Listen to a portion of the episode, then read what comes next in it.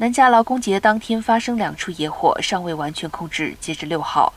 圣伯纳蒂诺县大熊湖野火燃烧四百五十亩，河滨县海梅特野火燃烧二千四百亩。因野火地区地形复杂，高温加上风力较强且湿度较低，为消防员灭火带来很大困难。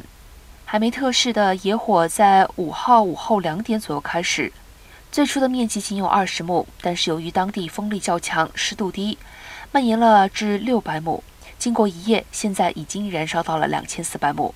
仅控制百分之五。消防单位已证实有两名居民在逃离中不幸丧生，一人受伤，至少有七栋建筑物被野火摧毁，其他的一些房屋有不同程度的损害。